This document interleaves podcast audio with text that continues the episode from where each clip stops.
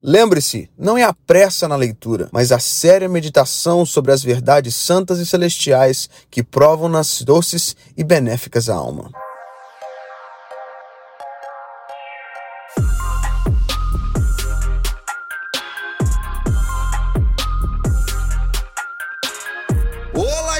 Muito bem-vindo a mais um episódio de Mindset. Sou o Felipe Santos, líder e fundador do Kingdom Movement e o apresentador desse programa que existe para que a transformação no meu e no seu mindset aconteça a nível semanal. Senhoras e senhores, no programa de hoje estou recebendo um convidado mais que especial aqui na casa do Mindset em Dallas, Texas, senhor Cristiano Gonçalves. Seja muito bem-vindo ao episódio 27, 27 episódio de Mindset. Valeu, feliz e honrado de estar aqui com vocês hoje para falar de um tópico muito importante. Vamos embora. Muito importante, muito essencial para a caminhada de todo cristão. Cris, antes da gente revelar que tópico é esse, certo. conta pra gente um pouquinho a seu respeito, o que você está fazendo aqui, não, não nessa visita à casa do Mindset especificamente, mas aqui na América e fala um pouquinho pra gente aí. Tá certo. Então, meu nome é Cristiano, eu tenho 27 anos. Eu tô aqui nos Estados Unidos. A gente revela o Estado Civil? Não, deixa, deixa o mistério, deixa o mistério. Solteiro, solteiro. Eu estou aqui nos Estados Unidos estudando teologia no Sim. Reformed Theological Seminary, que fica em Jackson, Mississippi. Que legal, cara. Uma oportunidade, assim, muito massa que Deus está te dando e a gente se alegra pelo que você está vivendo aqui. Amém. E já que você revelou seu material de estudo aqui nos Estados Unidos, eu acho que está na hora da gente revelar também um pouquinho do que nós vamos conversar aqui hoje, que é sobre leitura bíblica. Você lê a Bíblia, Cristiano? Cara, eu tento, né? Graças a Deus, pela graça de Deus, leio a Bíblia todos os dias. Isso. É igual comer, cara. Você tem que fazer isso todo dia. Respirar, você tem que fazer isso todo dia. Ler a Bíblia, você tem que fazer isso todo dia também. Todos os dias, exercitar, assim como a gente se alimenta, né? Quer dizer, faz parte das nossas funções vitais. Comer, respirar, fazer exercício, Modo ler de sobrevivência. Exato.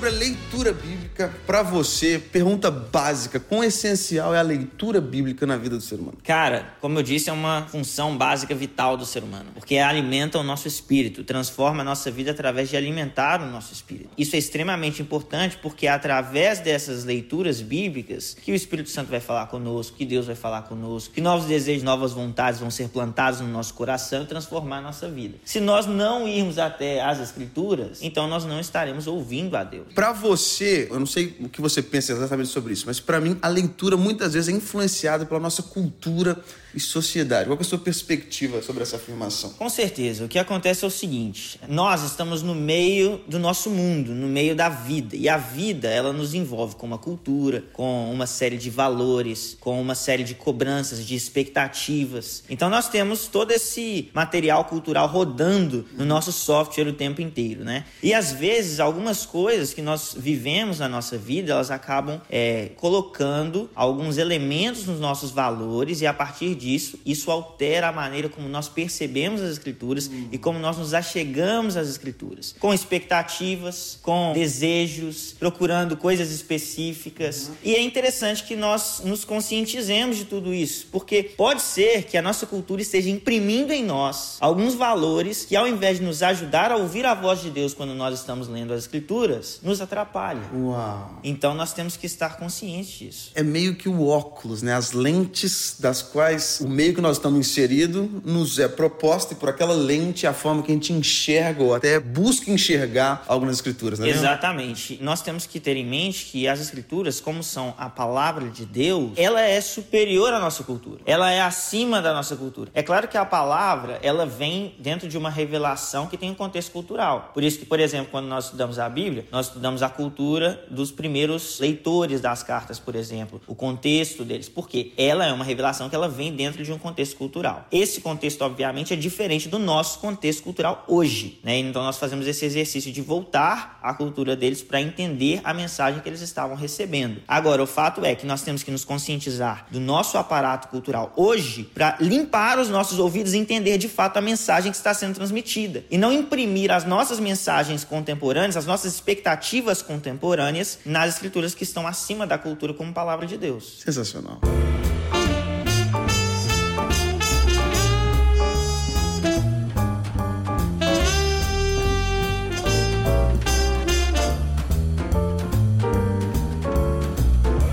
Para você, Cris, quais elementos você percebe na nossa cultura que podem estar afetando a forma que nós temos se achegado à palavra de Deus e às Escrituras? Nós temos um mundo que todos nós conhecemos, pelo menos aqui no Ocidente, né? Que vive toda essa dinâmica capitalista selvagem, essa dinâmica de busy life, mil coisas para fazer, o nosso tempo é sempre curto, tempo é dinheiro e tudo mais. Todas essas coisas, elas põem uma carga em nós. Então, um dos pontos que eu diria que fazem parte do mindset contemporâneo uhum. para abordar as escrituras e que nós temos que nos conscientizar e refletir a partir disso é que nós estamos mais preocupados, muitas vezes, com a quantidade de leitura do que com a qualidade de leitura. Uau. Você já percebeu, por exemplo, que muitas pessoas falam assim: ah, eu li 70 livros esse ano, eu li yeah. 100 livros esse ano, o meu objetivo agora é ler 300 livros esse ano, né? Um livro por dia, 365 livros no ano. Yeah. E a gente tem que se questionar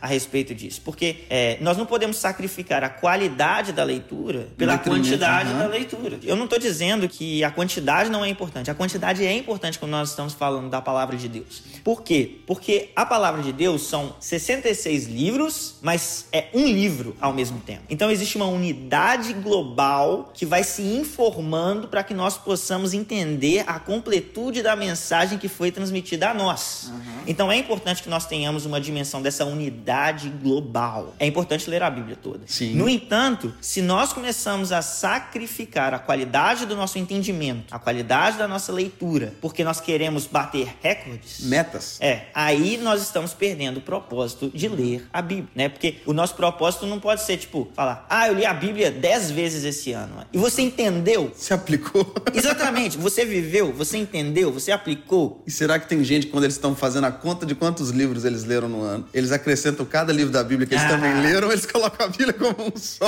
Exatamente. É algo que eu percebo também. Muitas vezes a gente enche a boca para falar que lemos X livros, X capítulos por dia, mas o que que você tem assimilado e aplicado, né? Exato. É, e é interessante que, por exemplo, no Salmo 1, versículo 2, nós vemos que o homem feliz é aquele na, no qual a sua satisfação está na lei do Senhor e nessa lei medita uhum. De dia e de noite. Então, meditar nos convida a uma abordagem das escrituras que tem a ver com saboreá-las, tem a ver com apreciá-las. Uhum. E para isso, olha, se você vai apreciar uma refeição, Sim. você não vai simplesmente jogar na boca e engolir. É verdade. Certo? Você vai saborear. Você estava falando de café outro dia, das é notas do café. Sim. Pra perceber, eu não entendo nada de café, mas eu acho que para perceber as notas do café, você tem que deixar que o café permeie ali. Tem que aguçar suas... o paladar também Exato. no processo processo. Exato. Né? É por aí. Eu acho legal você citar esse versículo e a palavra meditar, que num dos livros que eu já li esse ano, estava ouvindo o autor Rick Warren falando sobre a definição de meditação, que foi algo que falou muito ao meu coração. E a ilustração que ele usou, assim como muitas vezes nosso coração está preocupado, a gente está ansioso por algo que está prestes a acontecer, uma situação que a gente espera, a gente volta e meia traz à memória aquela situação. Uhum. Muitas vezes a gente tenta dormir, mas o pensamento volta. A gente tenta trabalhar Sim. e o pensamento volta. Ele fez essa alusão a estar preocupado com ao como deveria ser o processo da meditação. É ao longo do dia trazer à memória a palavra, ao longo do dia trazer o pensamento daquilo que foi lido de manhã, talvez, ou na noite anterior, uhum. e aplicar à vida. É esse processo de voltar aquilo que foi lido e algo que ilustrou de uma forma muito fascinante para mim. Como diz o próprio Salmo, de dia e, e de, de, noite. noite. Ou né? seja, é um processo. Você não medita de manhã e fecha a Bíblia e esquece esqueceu. Sim. Eu acho isso muito é, interessante. Isso nos leva para o segundo aspecto, respondendo a sua pergunta, de como que isso. essa influência ocorre. O primeiro que eu disse foi a relação entre quantidade e qualidade. Boa. Mas o próprio salmo que eu citei, ele nos leva para o segundo, segundo aspecto, a segunda dinâmica, que é que nós estamos mais preocupados com prazo do que com disciplina. Uhum. Porque como você acabou de falar dessa frequência da meditação, dessa meditação contínua que acontece no decorrer do nosso dia, assim como você acabou acabou de falar, muitas vezes, por causa da nossa cultura, que é uma cultura de prazos, uhum. de deadline, de eu tenho que fazer até dia tal, eu tenho que entregar até dia tal, eu tenho que acabar até hora tal, nós focamos no prazo e nós nos esquecemos da disciplina contínua, uhum. da continuidade da meditação. Uhum. Certo? Então nós colocamos assim: ah, hoje eu vou ler a Bíblia três horas da manhã. E aí eu acordo lá, leio três horas da manhã para cumprir a meta, cheque, e aí acabou.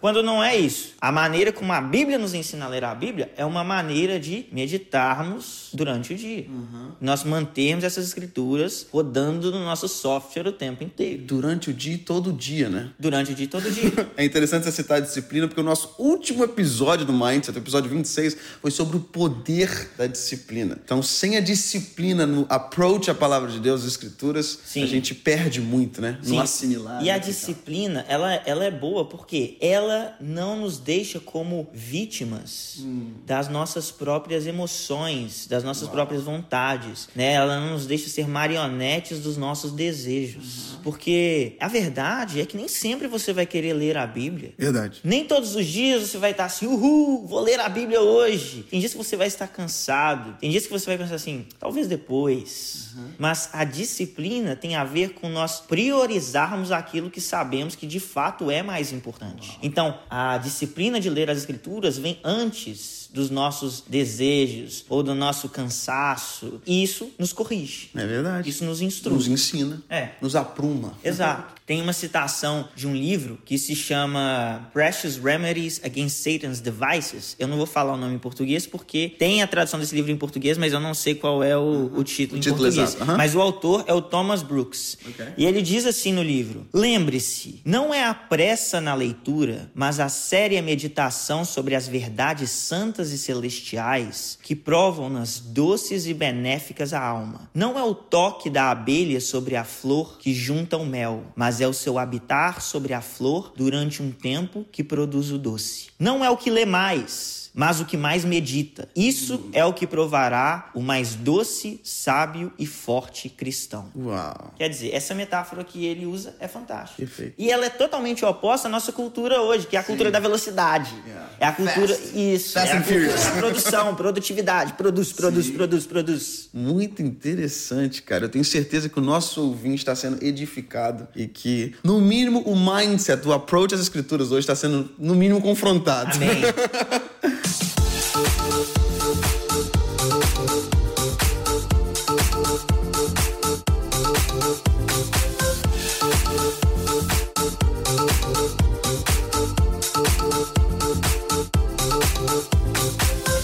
também outros elementos que influenciam ah, da nossa cultura, influenciam a nossa leitura das escrituras. E além do quantidade, qualidade, além do prazo, disciplina, eu diria que um elemento muito importante é que nós estamos mais preocupados com o que nós queremos da palavra hum. do que com ouvir o que a palavra quer de nós. Né? E o que, que isso significa? Isso significa que muitas vezes as pessoas elas chegam até as escrituras pensando assim: como eu posso usar isso para conquistar o que eu quero? Uhum. E não é para isso que as escrituras uhum. nos foram dadas. As escrituras não são cinco passos, cinco formas de você conquistar aquele Três que é o seu métodos para você conquistar o seu objetivo. Exatamente, não é isso que, que a palavra de Deus é. A palavra de Deus é algo que nos corrige na alma alma, que muda o nosso coração. Obviamente, essa transformação de vida vai gerar consequências Sim. que reverberam nos nossos relacionamentos, claro. que reverberam na nossa profissão, Sim. que reverberam nas nossas disciplinas, é, na nossa vida, na, no nosso ambiente de trabalho. Ok, isso é verdade. Agora, se nós olhamos assim, ah, eu quero ganhar dinheiro, então eu vou me aproximar da Bíblia com essa ótica de o que a Bíblia diz para que eu ganhe dinheiro. Isso. Peraí, peraí. A Bíblia não foi escrita para você ganhar dinheiro.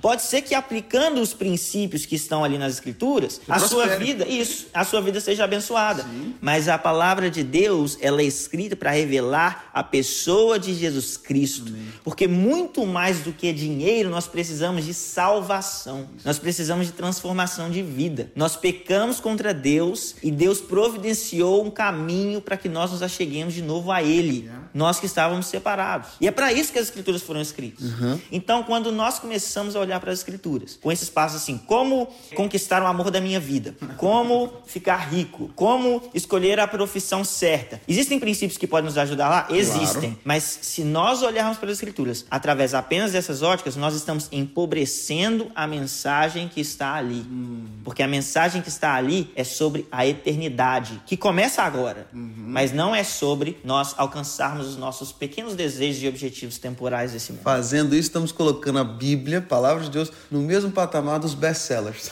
Exato. Os livros mais vendidos, que comunicam mais essa mensagem, que é o que nós, como seres humanos, queremos ouvir, queremos Sim. assimilar, né? E a Bíblia é o maior best-seller de todos os tempos. mas tá acima, né? Acima. É uma outra categoria acima. de best-seller. Exato.